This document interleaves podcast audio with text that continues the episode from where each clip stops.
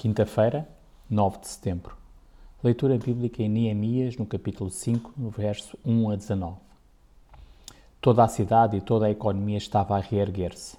E como tantas vezes acontece nestas situações, alguns mais poderosos estavam a usar o seu poder contra os mais fracos.